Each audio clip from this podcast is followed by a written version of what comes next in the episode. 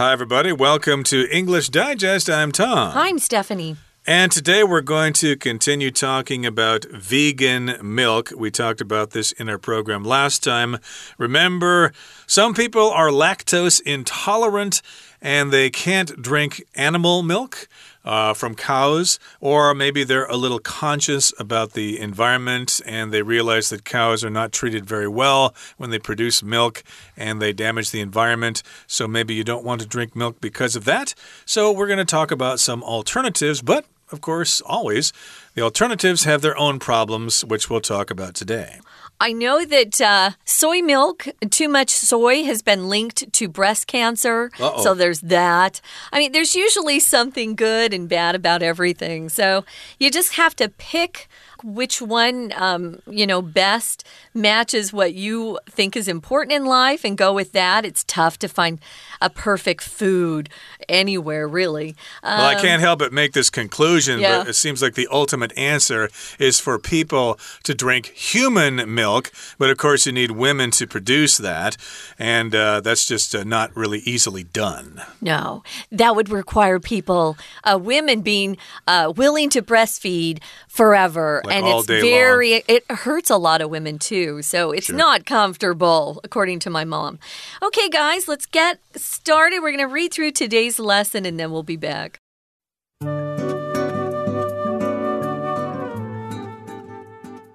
With so many easily accessible plant based milks, it might seem easy to simply ditch dairy milk from your diet permanently.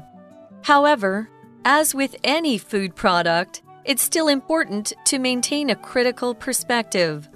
Not all vegan milks are created equal, and some have their own downsides. One such disadvantage is a lack of calcium. Almost no vegan milk matches dairy milk for the amount of calcium the latter contains. Rice milk, coconut milk, and cashew milk don't include much protein either while coconut milk even contains high quantities of unsaturated fat. It's also crucial to be aware that many dairy alternatives have added sugar or artificial ingredients. To ensure you're choosing the right kind of milk for your needs, the best practice is to always read nutritional labels at the store. Look for the nutrients you need more of in your diet. For example, if you want something higher in protein but lower in sugar and calories, unsweetened soy milk is a great option.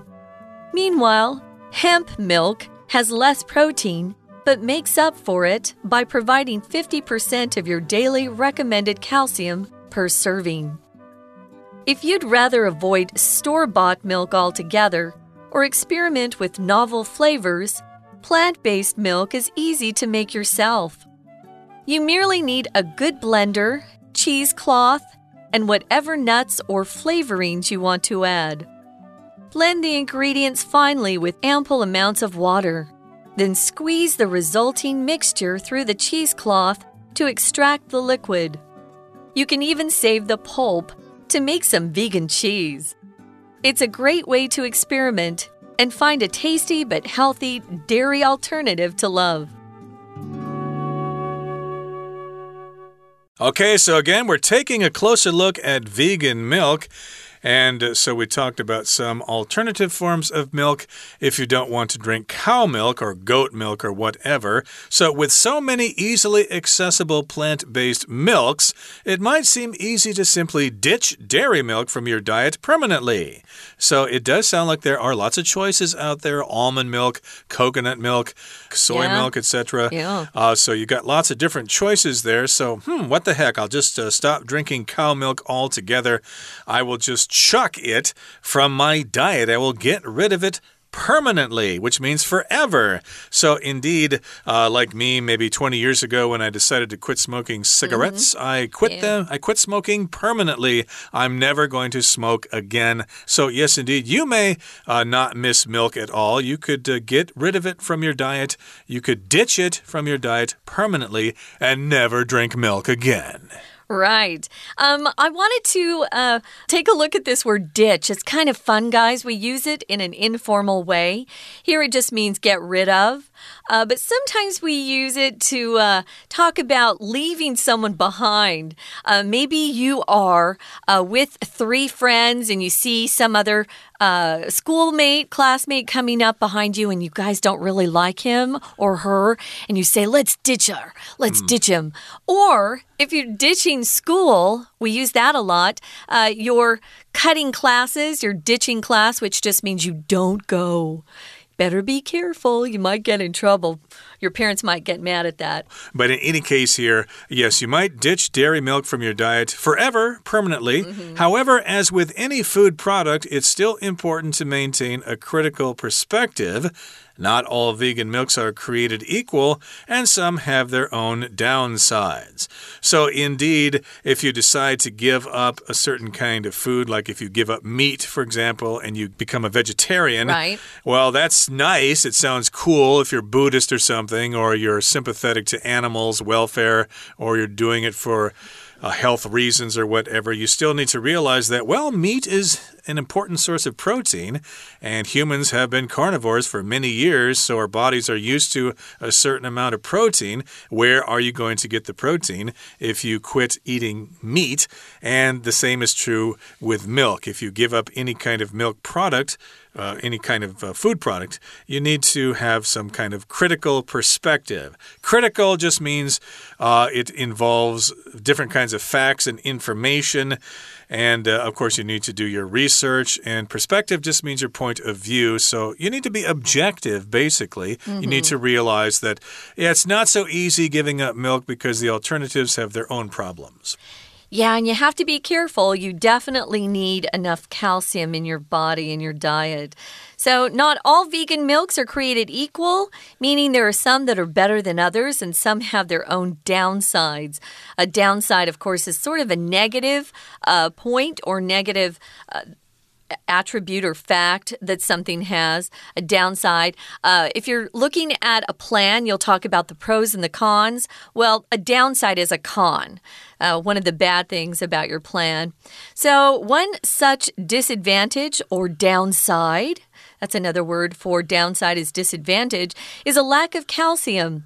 So, a disadvantage um, is something that isn't beneficial to you. It puts you behind or makes something not as attractive. It's unfavorable. It's a condition that um, reduces your chances of success or even of something being effective. So, disadvantage or downside.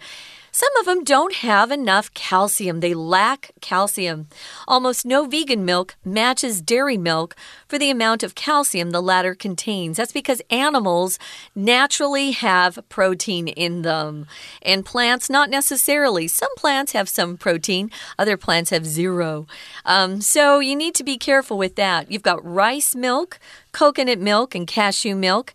They don't include much protein, or not very much either, while coconut milk even contains high quantities of unsaturated fat. Now, the bad fat is saturated, so at least unsaturated fat is the good fat, but you can't eat too much of that unless you give up most of your carbs. If you are eating lots of carbs and unsaturated fat, you're gonna be fat. Right, so there are advantages and disadvantages to these other kinds of milk. Again, uh, you're going to be lacking calcium, which uh, normally comes from uh, minerals. I think you could eat shells maybe as a substitute for calcium because there's a lot of calcium in shells mm -hmm. and bones and stuff like that. And again, you need to worry about that protein, which uh, is not very present in coconut milk or cashew milk or rice milk. And of course, coconut milk has a lot of unsaturated fat, as we've said. It's also crucial or important to be aware that many dairy alternatives have added sugar or artificial ingredients. Yes, indeed, some forms of uh, artificial milk uh, contain added sugar or other ingredients because uh, these companies want you to buy more and they want it to taste good. And if they don't have these added ingredients or uh, this added sugar, then you may think it tastes kind of bitter and you won't want to buy it anymore. So, of course, they'll just, ah, let's just put some sugar in there to get these people to buy more of it. So, yeah, you need to look at the uh, list of ingredients mm -hmm. on the mm-hmm. label to find out if they've added sugar to it or if they've added artificial ingredients. And if something's artificial, it's man made, it's made by people in a laboratory. Yeah, it's not um, naturally occurring in nature, it's definitely man made. So you have to be aware of those things. When they add sugar, it also makes you kind of get uh, that addicted uh, feeling to a food. Sugar is addictive, so be careful with that. Yeah, a lot of times if something tastes bad or they take out the fat in a food, what they do is they put more sugar in. Mm. So we know that sugar is worse for you than fat is. So be careful, guys. We know that now. In the past, they said, oh, no, you should have a low fat diet. I know. But uh, of course, I did some reading, and we all know now that fat is actually good for you. But again, too much of a good thing can be bad. So watch what you're doing, do some research. And yes, indeed, be careful because some of these alternatives will have added artificial ingredients mm -hmm. and mm-hmm. added sugar and they may have uh, weird expiration dates as well. You got to be aware of that as well. Okay, that brings us to the midway point in our lesson for today. It's time now to turn things over to our beloved Chinese teacher. 听众朋友，大家好，我是安娜。我们昨天带大家看这个 vegan milk 植物奶，有很多好处诶。首先 ，environmentally friendly，它非常的环保。那接着呢，它又不含乳糖，然后又有很多纤维，反正就是好像很多优点这样子。不过，虽然就算我们有，我们也不可能完全抛弃牛奶，因为它还是会有一些劣势，有一些缺点。好，我们来看一下今天这个第一段的最后一句，最后一个字 downside。disadvantage，当然植物奶也有它的缺点啦。它有什么缺点呢？就是缺钙呀，然后呢，可能这个在蛋白质上啊，不像牛奶那么多。好，那么不过我们在第一段当中呢，还是要注意一下下，像第一句啊，这里的 with，我们刚刚说有这么多我们可以买得到的植物奶，其实它还是会有一些缺点。第一句的这里第一个字的 with 啊，其实就是有的介系词。可是第二句在 however 之后，你看到的是 as with，那它跟 with 之间有什么关系呢？第二句的它是个介系词片语哦，它的语义是和什么什么东西一样，这时候跟有就没有关系了。好，所以你看一下第二句，as with any food product，就像任何食品一样，它其实也有缺点。好，我们刚刚说其中一个缺点就是。比较缺乏钙质啦，因为真的几乎没有任何一种植物奶的钙含量能够跟牛奶来相比哦。我们来看第二段的第一句，这里比较特别一点。先看一下这边有一个关系词简化的关系子句，先行词是 the amount of calcium，在比较接近句尾的地方。然后之后呢，有三个字可以左右挂号，the letter contains。好，我们先把关系词 which。或者是 that 填回去。那么关带这里面后面的 the latter 指的是后者。什么后者呢？在英文当中啊，如果你在句子里面提到两件不同的人事物来做比较的时候，例如在这一段第一句里面提到的两个东西，先讲到的是 vegan milk 植物奶，这是前者。在英文通常会说 the former，一样是定冠词 the 跟 former。F O R M E R 前者，那么后者呢，就是我们看到的 dairy milk，就是所谓的牛奶，在英文当中会用 the latter，就是我们现在左右挂号关系子句里面的所谓的后者，所以跟后者来相比的话，几乎没有 no vegan milk，没有任何植物奶可以跟它比这个所谓钙质的含量。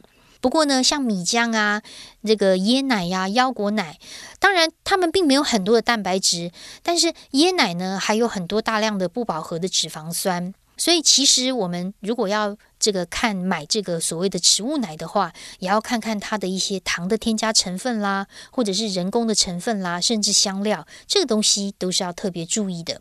同样，我们在第二段的地方，请注意一下第二句逗点之后的 while，在这里指的是逗点前后子句文意上的一种比较。那么第三句的 it。是一个虚主词哦，真主词则是从 that 一直到句尾的地方。We're going to take a quick break. Stay tuned. We'll be right back.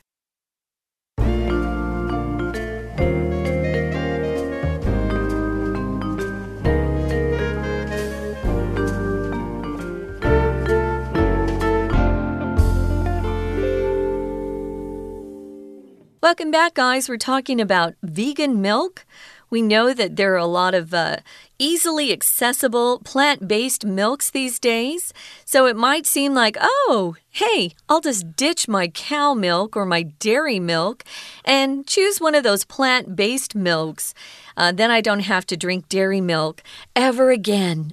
Well, you need to be really critical in um, what you choose to replace dairy milk with. Some of these plant based milks aren't quite as healthy for you, or they have too much sugar in them, which is another bad thing. Uh, so you need to really analyze your choices. Uh, they all have different um, advantages and disadvantages. So you need to actually take some time and analyze what your um, going to be replacing your cow milk or dairy milk with uh, because not all vegan milks are created equal and some have their own downsides. So, we talked about how a lot of them lack calcium, they don't have enough calcium. We know that dairy milk has lots and lots of calcium. And when Tom and I were kids, we'd always hear on TV that we should drink our milk. Kids should always drink lots of milk. Uh, it'll make you grow up and be tall and strong.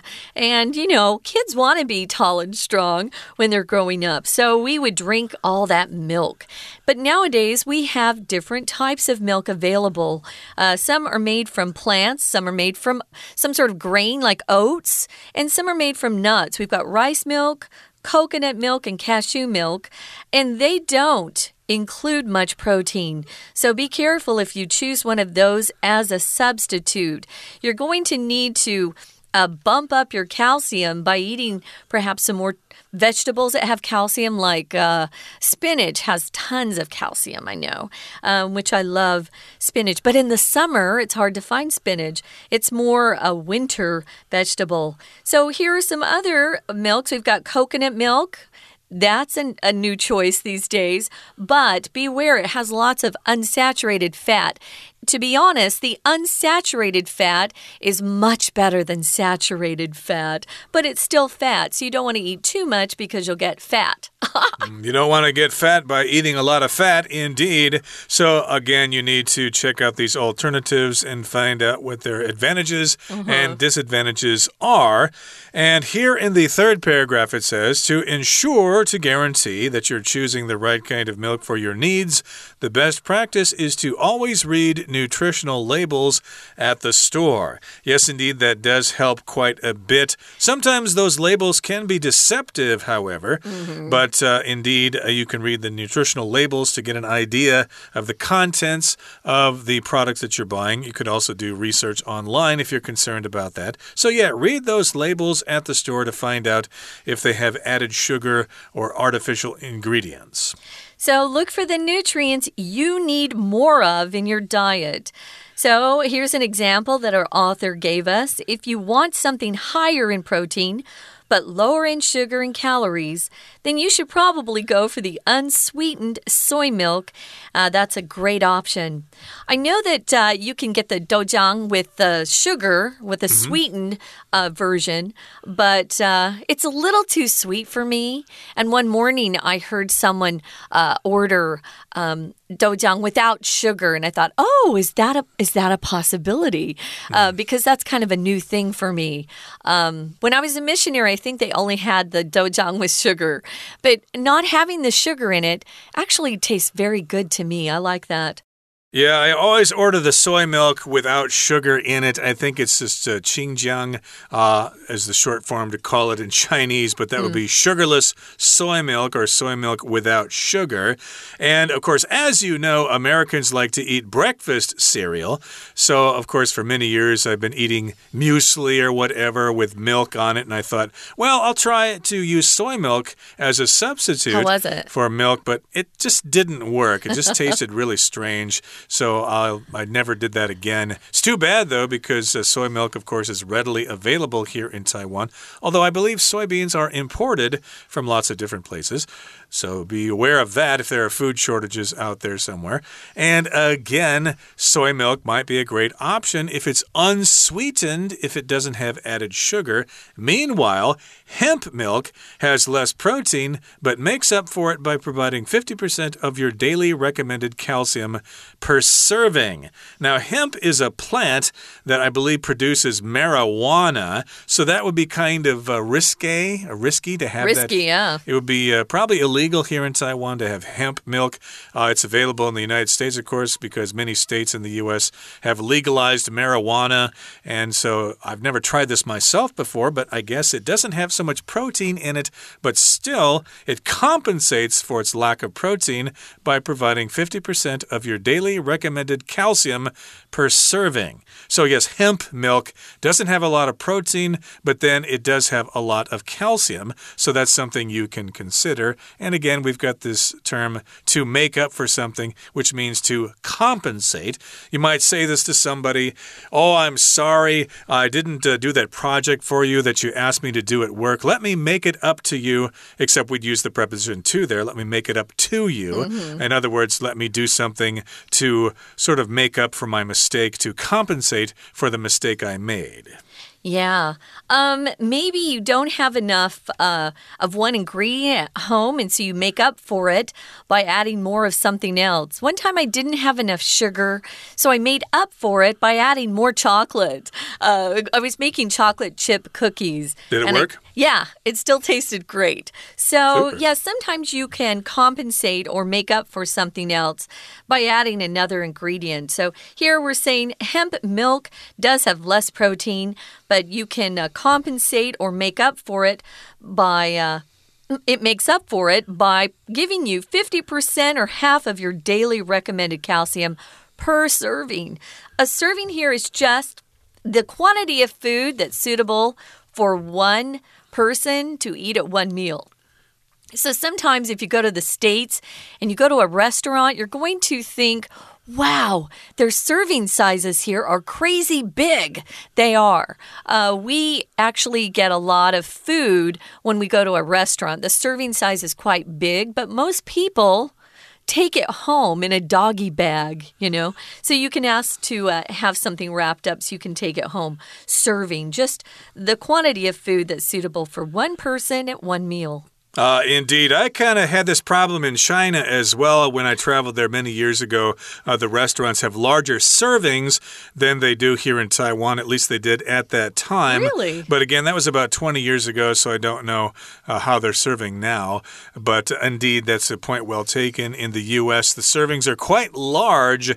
And uh, of course, that will probably explain to you exactly why a lot of Amer Americans are overweight. They are obese. Yeah. They need to cut down on the serving sizes. Yeah. And here in the final paragraph, it says if you'd rather avoid store bought milk altogether or experiment with novel flavors or unique different flavors, plant based milk is easy to make yourself. I don't think I have the time for that, but here's a way you could do this. You merely need, you only need a good blender, cheesecloth, and whatever nuts or flavorings you want to add. A blender, of course, is a machine that is used here in Taiwan often to make fruit juice. You press the button, zzz, and it mixes all the fruit and the water together. Cheesecloth, I guess that's a kind of thin cloth that's used in making cheese. Yeah. It's um it is cloth and it's cotton and it's got bigger holes in the the fabric and so things can be pushed through more easily. So that's cheesecloth. Um yeah, you can add um you can use nuts too, or add flavorings if you want. Now, you need to blend the ingredients finely with uh, ample amounts of water. So, you're going to put these things into the blender, blend them up until they're really a small size, but you have to have enough water. Ample means plenty of or enough of something. You've got ample water. Then you're going to squeeze the resulting mixture through the cheesecloth to extract the liquid. This sounds like the process of making cheese, too, so I'm kind of smiling here.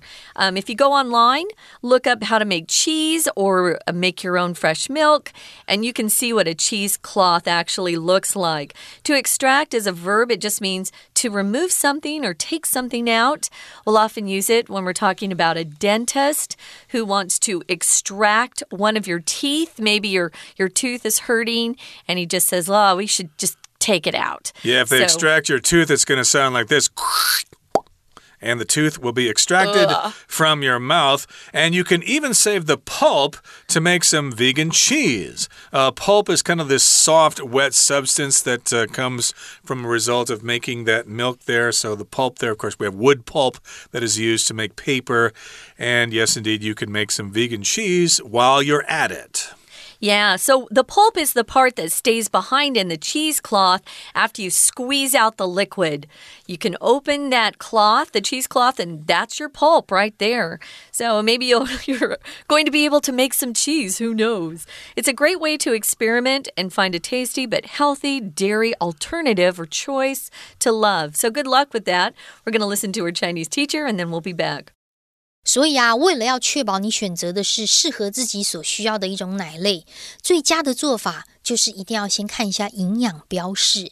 所以你到底是缺什么？你希望有什么样的营养素？举例来说，你是要蛋白质含量高，然后糖跟热量低，那么无糖豆浆可能就比较好。那么像大麻籽奶的话，蛋白质少，但是呢，它的钙质好像又稍微多一些。我们同样看一下第三段。第三句的地方，第三句特别注意最后面的 per serving。per 如果在英文当中，我们去翻字典啊，或者是查查这个网络的字典，就会翻翻成呢，这个中文翻成每一如何如何，就是 every 的那个意思。可是 per 跟 every 有什么差别呢？per 跟 every 相同的地方是它们的用法后面都加单数的名词。比如说，每一份叫做 per serving，每个人 everyone。但是如果你用 every 加单数名词，它强调的是整体的概念，每一个人 everyone。那么 per 后面不管加上的是人，或者是每一份，或者是每一桌，或者是每一个房间，或者是每一个小时，它前面通常都会带着一个数字。因为它强调的是在那个单位里面有多少的值跟量，所以像在第三段第三句这个地方，我们看到的是大麻籽奶，它的每一份 per serving 就可以提供差不多百分之五十每天你所需要的 calcium 的钙质，所以这个时候呢，我们就把 per 跟 every 的用法就可以搞清楚。那那如果你情愿要完全避免从这个商店购买，你其实你可以自己做。诶，自己做的话就是要有搅拌机啊，然后有过滤用的这个棉布啊，然后看你想要加什么样的这个坚果或者是调味料。不过我们在最后面呢，这个第四段的地方特别注意一下，在第一句 you 后面的一撇 d，这里是 would，w o u l d，would 的缩写。